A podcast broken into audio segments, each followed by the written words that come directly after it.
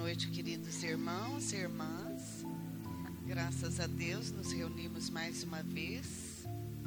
Que Jesus abençoe a cada um de nós, que nós possamos sentir a Sua presença em nosso coração.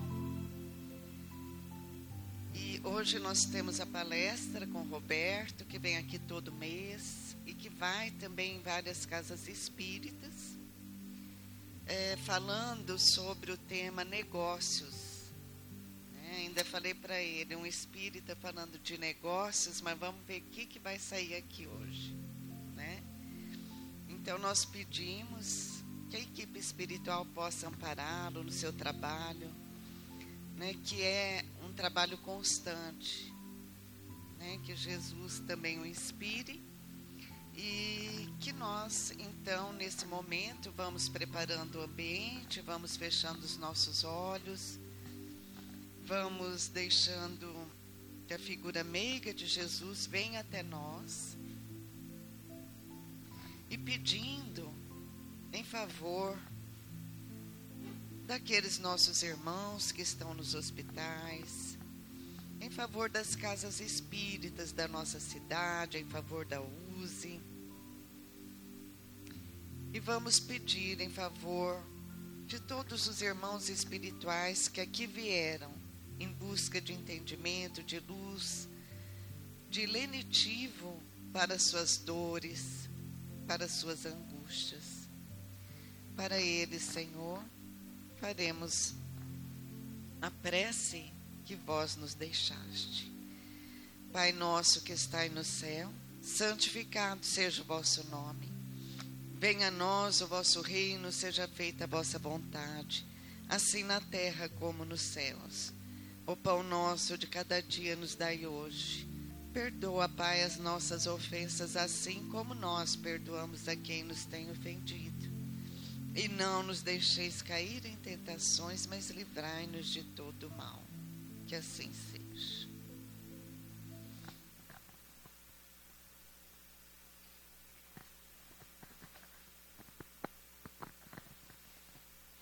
Boa noite a todos. Sejam muito bem-vindos, que Jesus nos abençoe, nos proteja e principalmente nos dê condições de sermos entendidos e compreendidos por todos e por todas que cá estão.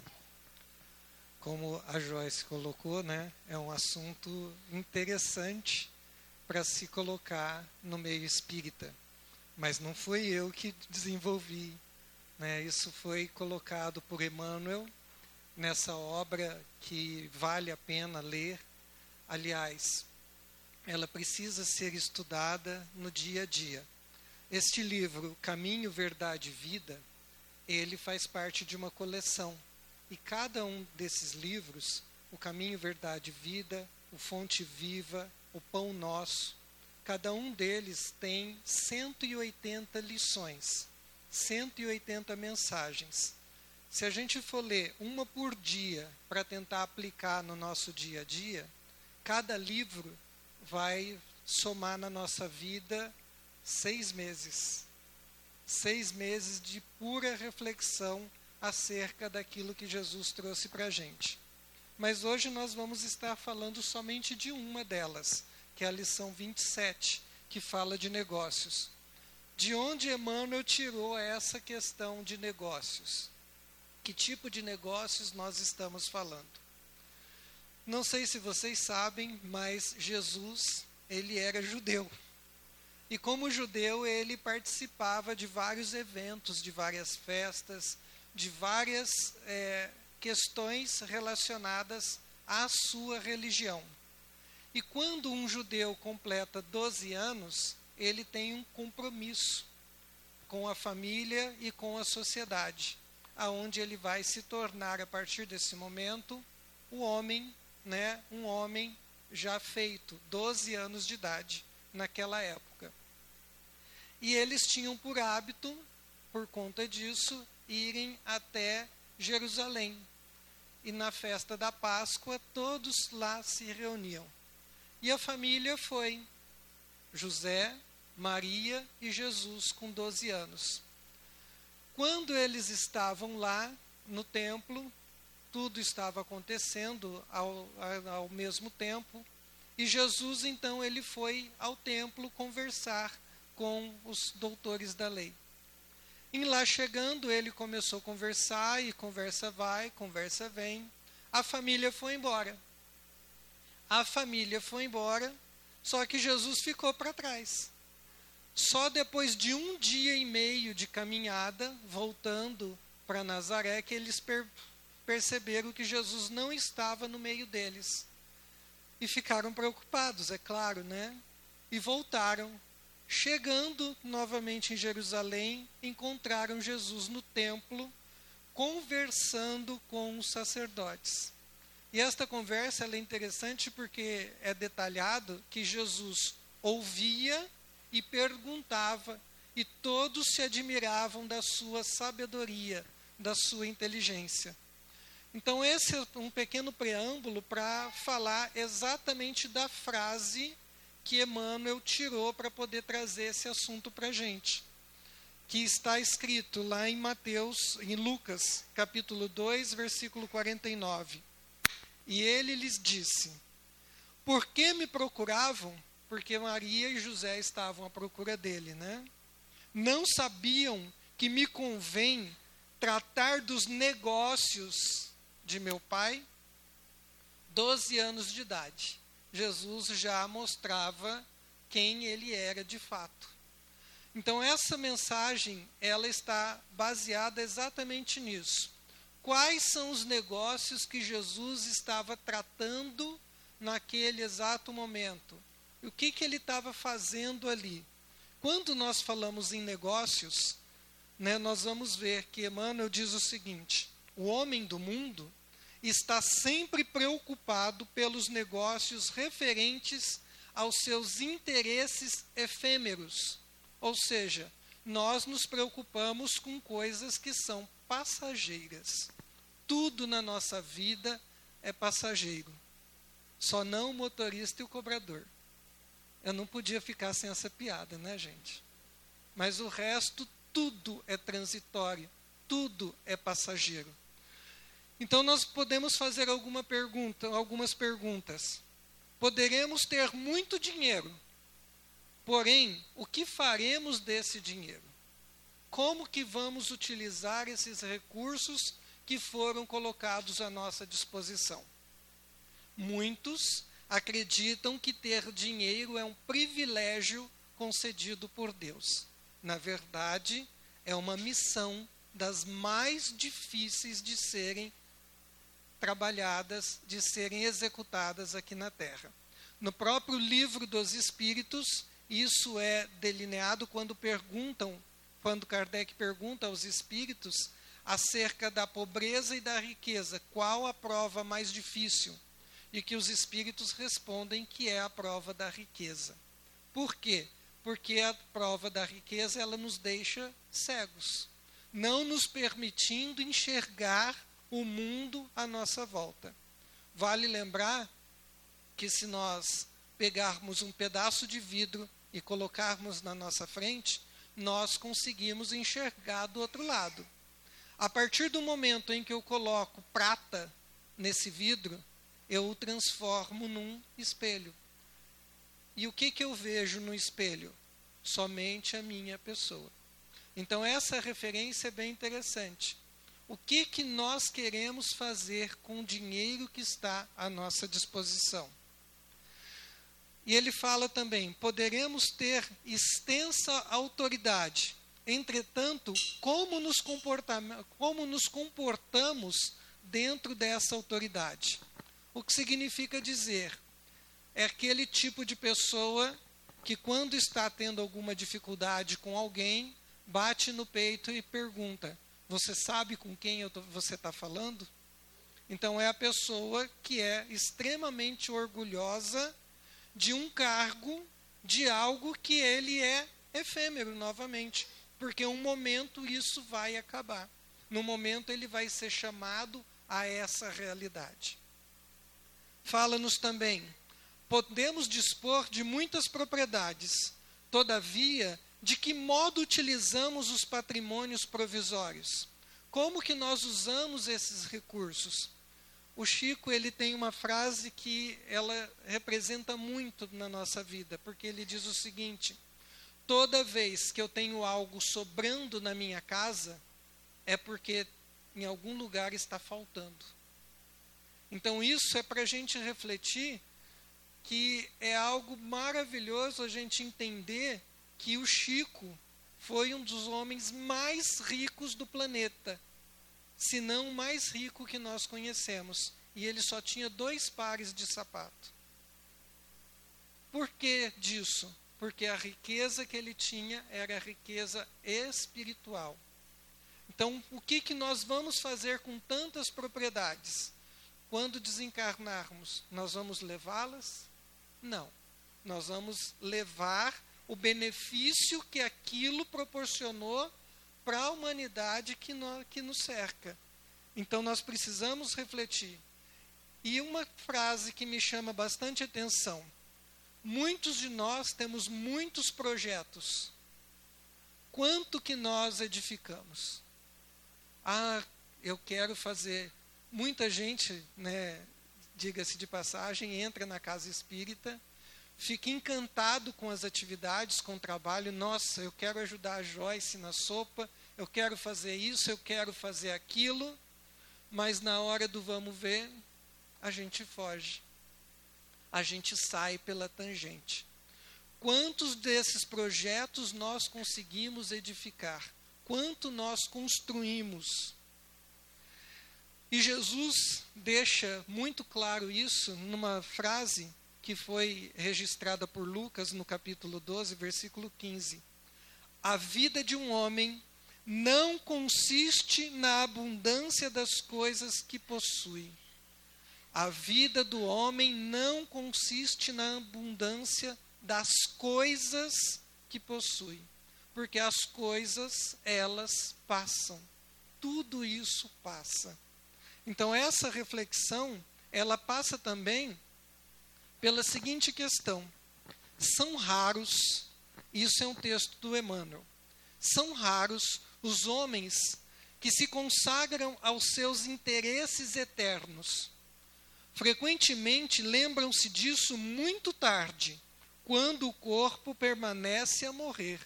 Só então quebram o esquecimento fatal. O que, que acontece? Nós esperamos muitas vezes uma certa condição para realizar algo. E nós nos acomodamos diante daquilo que nós estamos querendo propor. Por isso, nós precisamos tomar muito cuidado com o comodismo, porque a vida é um trem que uma hora ela vai nos encontrar, dormindo nos trilhos. Essa imagem ela representa exatamente isso, esse comodismo que nós temos. Se nos detivermos a examinar as múltiplas dificuldades que impedem nosso crescimento mais dinâmico para Deus, com sinceridade, verificamos que elas se apoiam no comodismo. E o comodismo ele tem um problema. Porque o comodismo ele atrai espíritos ociosos que ampliam, eles potencializam o nosso desânimo, a nossa apatia, a nossa preguiça e principalmente o nosso sono. Por quê? Porque é cômodo para eles, eles vão tirar a energia da gente, e para eles, se eles aumentarem essa condição, significa dizer que nós estaremos sendo subjugados, escravizados e às vezes não nos damos conta e ficamos acomodados aonde nós estamos. Então, o comodismo ele é um problema que precisa ser trabalhado, tratado dentro da gente. Porque nós nos acomodamos e desenvolvemos muitas vezes desculpas. Tem uma história que eu li que achei bem interessante, que é de um marceneiro de profissão, um dos melhores marceneiros que já tinha se visto. A habilidade manual dele era fantástica. Todo mundo ficava impressionado com essa habilidade. Até que um dia ele com um amigo, conversando com um amigo, ele disse: "Eu tenho um projeto. Eu queria construir, eu queria esculpir uma estátua de madeira de Jesus. E o amigo olha para ele e fala: Nossa, você é perfeito com as mãos para poder fazer isso. E quando você vai começar? Quando você vai fazer?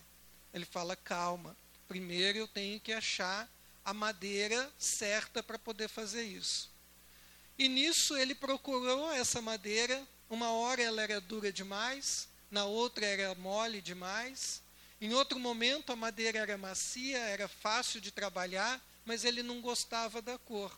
E ele ia tentando escolher, e o tempo foi passando. Passado alguns anos, ele reencontra esse amigo. O amigo pergunta: E aí, a estátua de Jesus está pronta? E aí ele responde para o amigo: Ah, não. Para fazer uma obra, uma estátua de Jesus, eu tenho que estar bem emocionalmente. E atualmente as coisas estão complicadas. Eu tenho um monte de cliente chato, abusado, e aí eu não vou desenvolver essa minha estátua por causa disso. Então eu preciso estar bem comigo mesmo para que eu possa fazer isso. Mas a madeira já está escolhida, já defini qual madeira vai ser. Passado mais alguns anos, ele reencontra esse amigo, e o amigo mais uma vez pede né, para saber da estátua, e ele fala: ah, minha família não me deixa em paz. Eu preciso ficar dando assistência para eles o tempo todo. Quando meus filhos crescerem, então eu vou conseguir concluir esse meu projeto, porque agora eu já estou um pouquinho melhor e eu vou conseguir então. Passado mais alguns anos, eles se reencontram, e quando eles se reencontram, o amigo percebe que o marceneiro está bem velhinho já, os olhos não têm mais aquele brilho, as mãos estão trêmulas.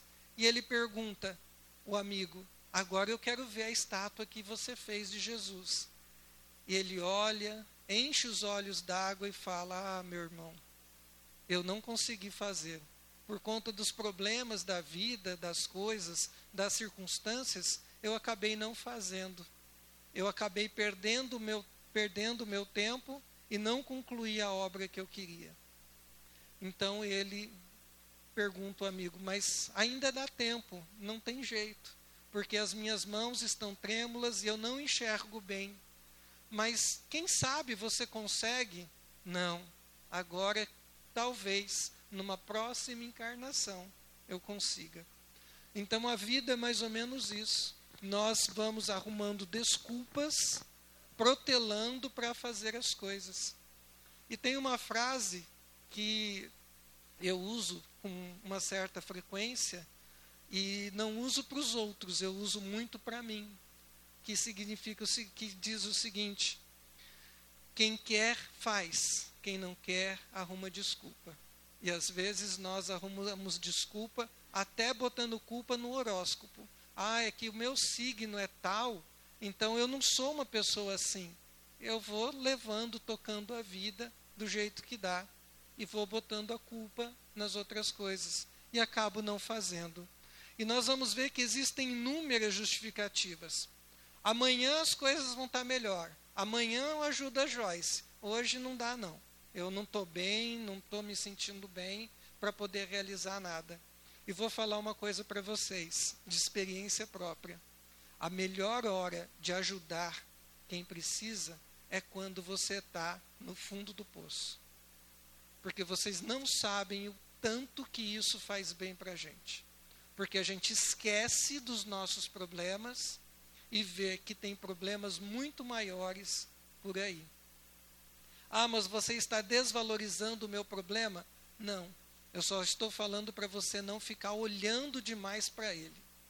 Quando a gente fica olhando demais para um problema, a gente não enxerga a solução que às vezes está no passo que a gente desce para o lado. Então a gente não enxerga direito as coisas.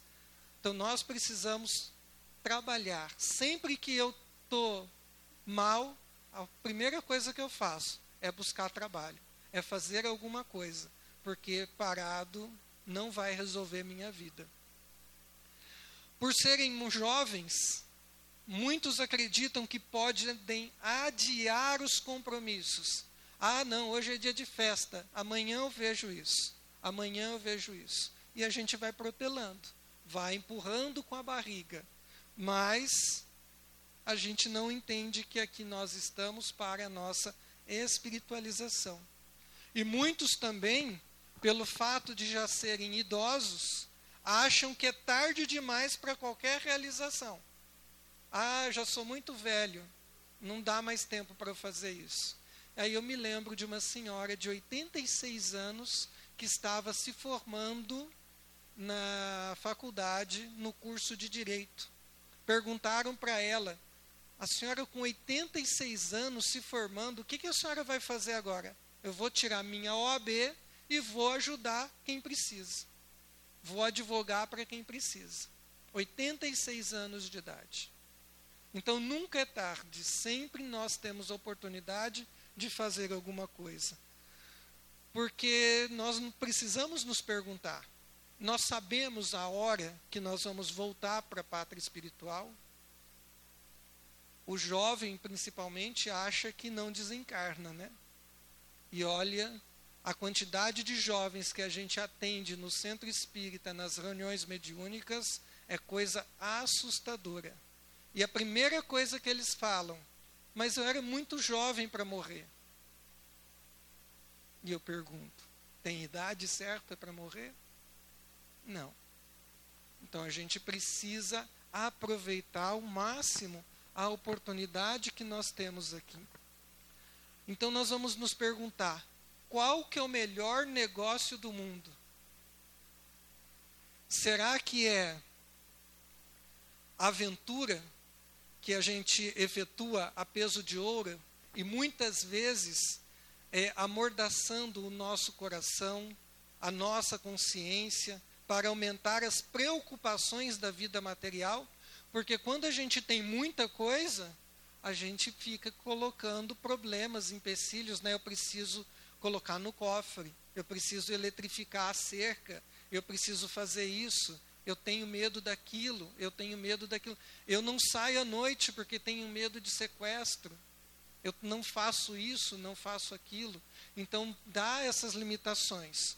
Ou, o melhor negócio do mundo seria a iluminação definitiva da alma para Deus, que se realiza tão só pela boa vontade do homem, ou seja, essa iluminação, ela só acontece quando eu realizo, quando eu tenho vontade, quando eu trabalho para que isso aconteça. Qual que será o melhor negócio do mundo? Muitas vezes a gente vê que as diversidades, as dificuldades que o mundo nos apresenta, é um convite. É um convite para a gente semear a vida com mais amor. Um apelo indireto para que a gente arranque as ilusões da terra para as verdades do reino de Deus. Então, todos os percalços pelo qual a gente passa é para desenvolver, sobretudo, humildade, né? aprender a lidar com isso, porque nós temos uma dificuldade, a difícil arte da administração da moeda. Por que, que isso é difícil? Porque tudo na vida nós botamos um preço. Infelizmente, nós negociamos com tudo. Quer um exemplo?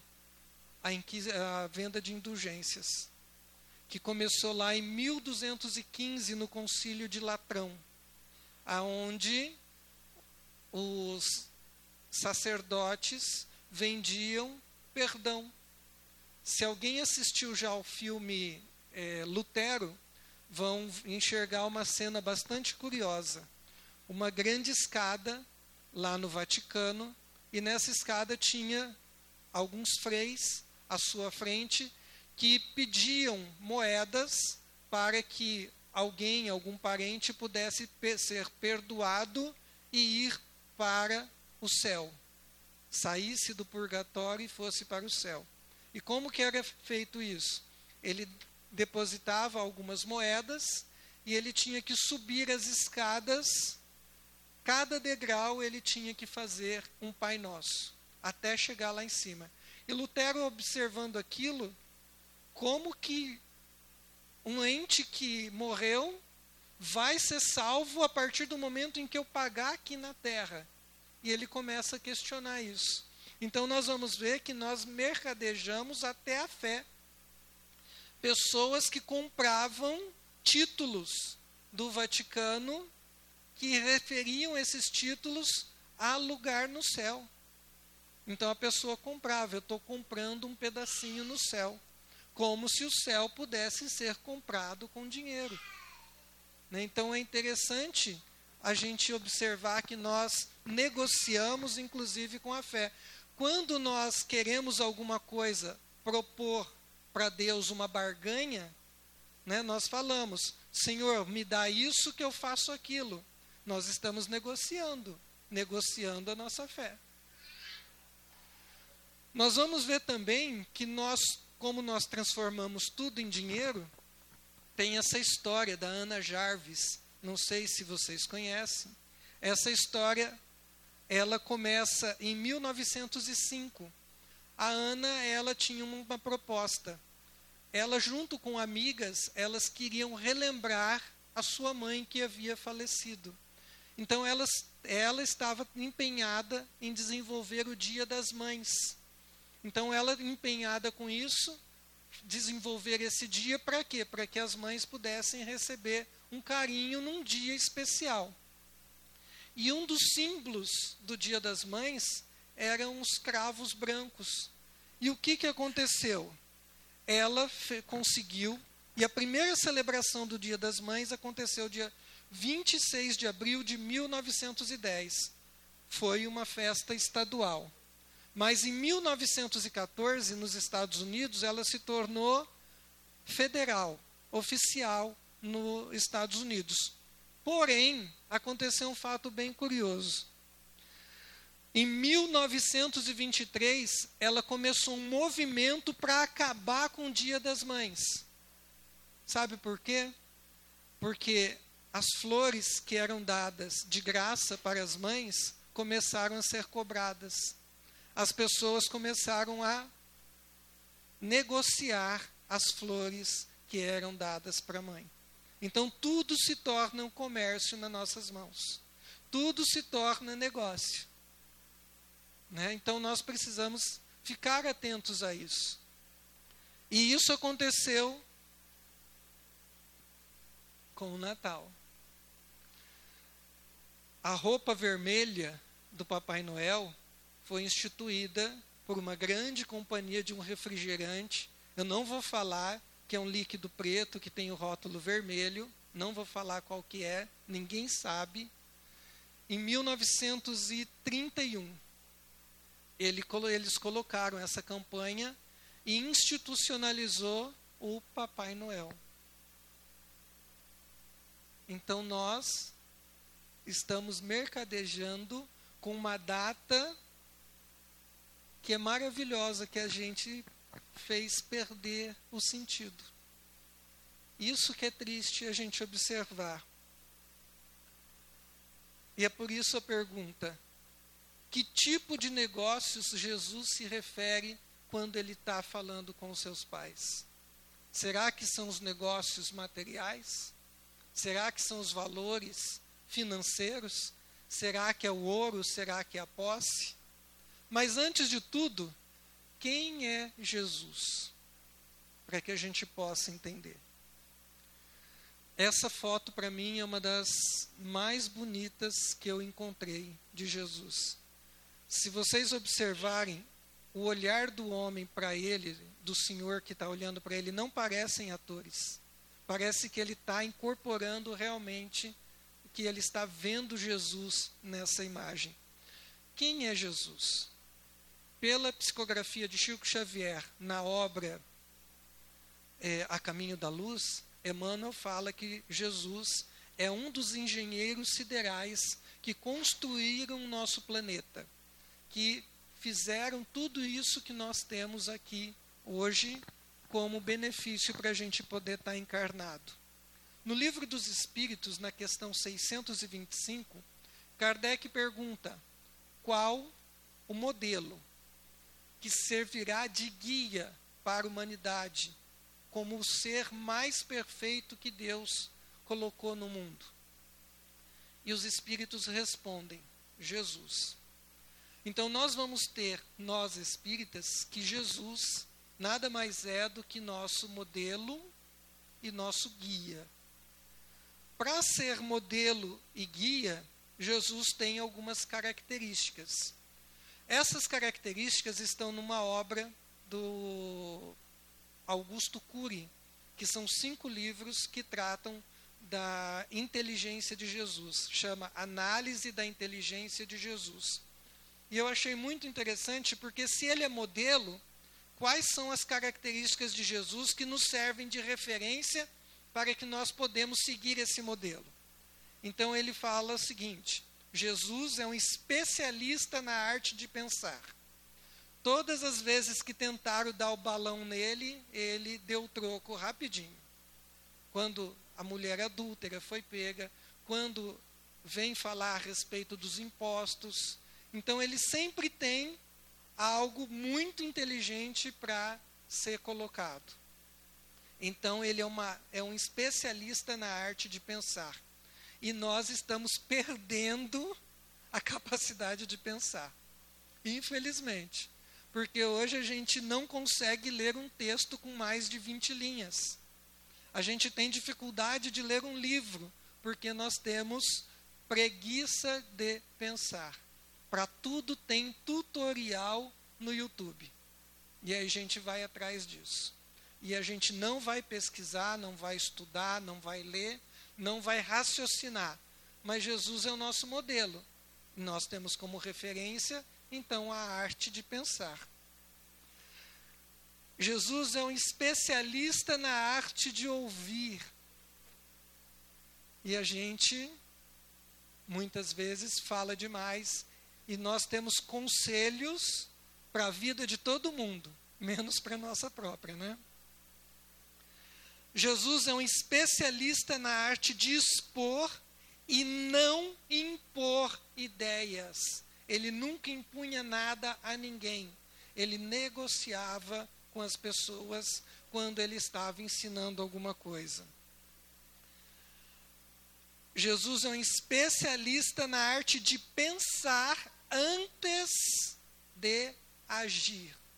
E a gente age por impulso 99% das vezes. A gente não para para pensar naquilo que a gente está fazendo.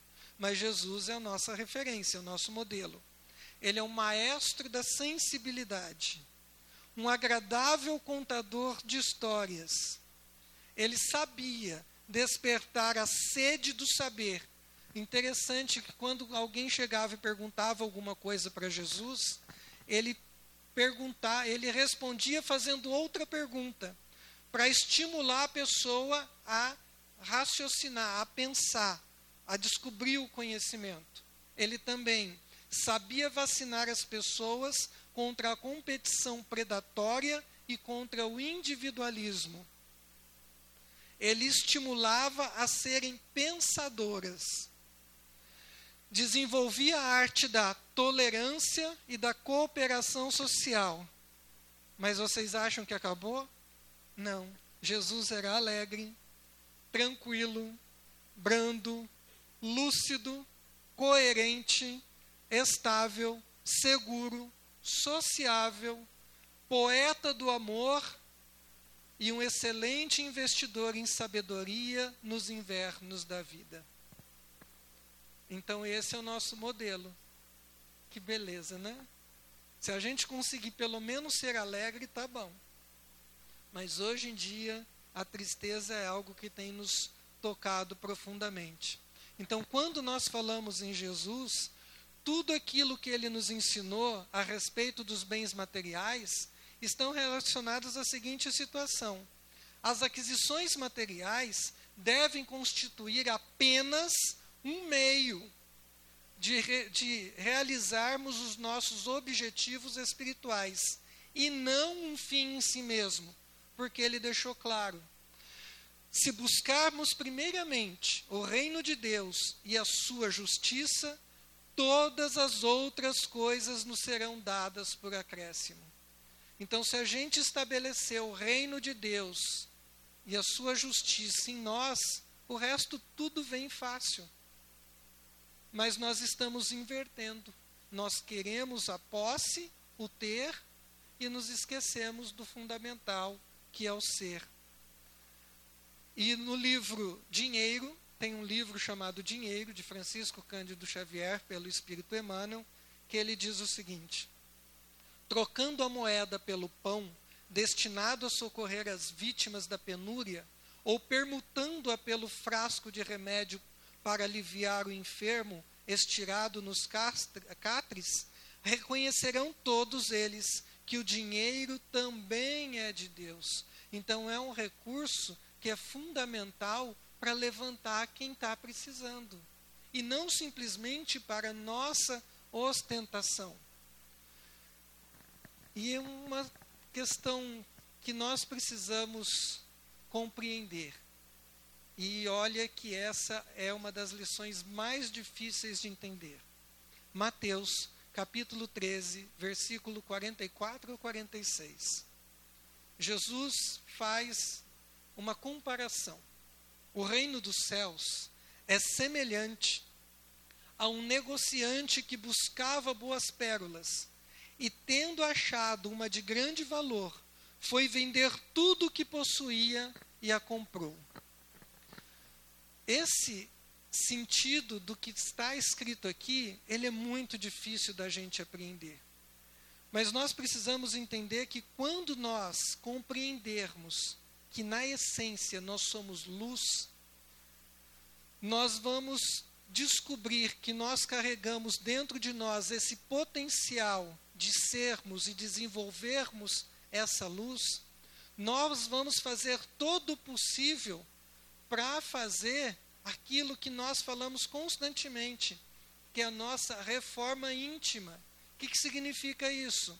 É tirar tudo aquilo que não nos pertence todos aqueles vernizes, todas aquelas tintas, aquelas máscaras que nós vestimos, para deixar a gente ser realmente quem somos. Somos luz.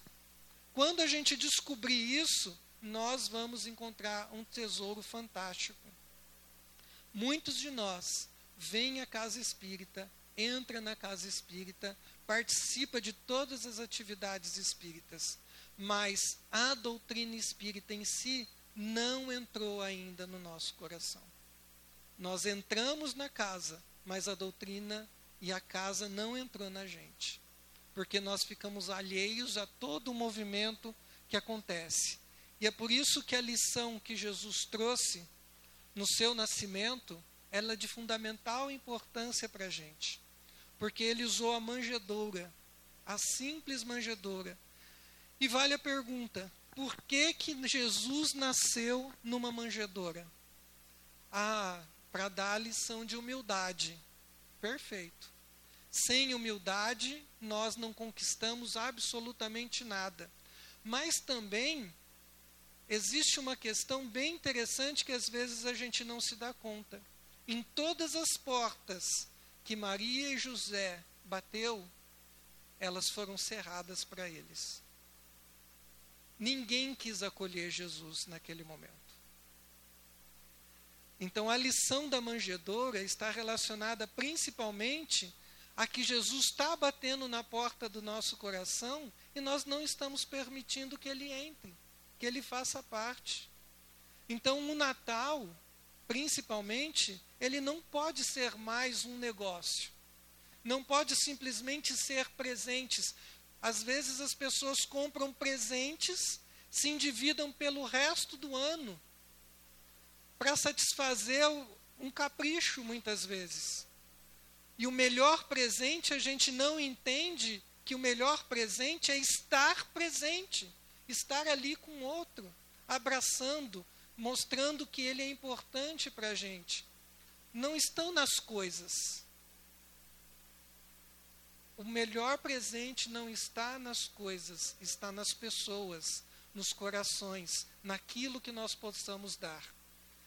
E é interessante falar do nascimento de Jesus, porque existe uma crônica belíssima que fala a respeito de quando que Jesus nasceu. Então, a pessoa entrevista vários personagens da história, Bezerra de Menezes, Francisco de Assis, perguntando a estes quando que Jesus nasceu, porque existe a controvérsia, né? De que ele nasceu em dezembro, outros falam que é setembro, outros falam que é abril. Não tem importância. O importante é que ele nasceu. Ele esteve aqui conosco e está conosco. Mas nessa entrevista, uma das que mais me surpreendeu é a que está relacionada a Dimas. Apelamos para Dimas, o bom ladrão, e perguntamos a ele: onde e quando Jesus nasceu? E Dimas vai responder: Jesus nasceu no topo do Calvário, precisamente quando a cegueira e a maldade humana supunham aniquilá-lo para sempre. Dali, ele me dirigiu um olhar repassado de piedade e de ternura, que me fez esquecer todas as misérias deste mundo e antegozar as delícias do paraíso. Desde logo, sentiu em mim e eu nele. Então, para mim, essa é uma das mais bonitas. Por quê? Porque o Dimas era um criminoso. E mesmo assim, ele olhou para Jesus e entendeu, acordou, no sentido do que Jesus significava para a vida dele e para a vida da humanidade. E quando será que Jesus vai nascer para a gente? Quando será que Jesus vai adentrar ao nosso coração? Essa é a nossa reflexão, desejando a todos que cá estão, porque nós só nos veremos no ano que vem, né? Um feliz Natal e que vocês ou eu, todos nós, façamos o nosso melhor no ano novo. Se a gente fizer o nosso melhor, então nós teremos um ano novo bom. Sempre será assim. E que Deus nos abençoe a todos. Muita paz.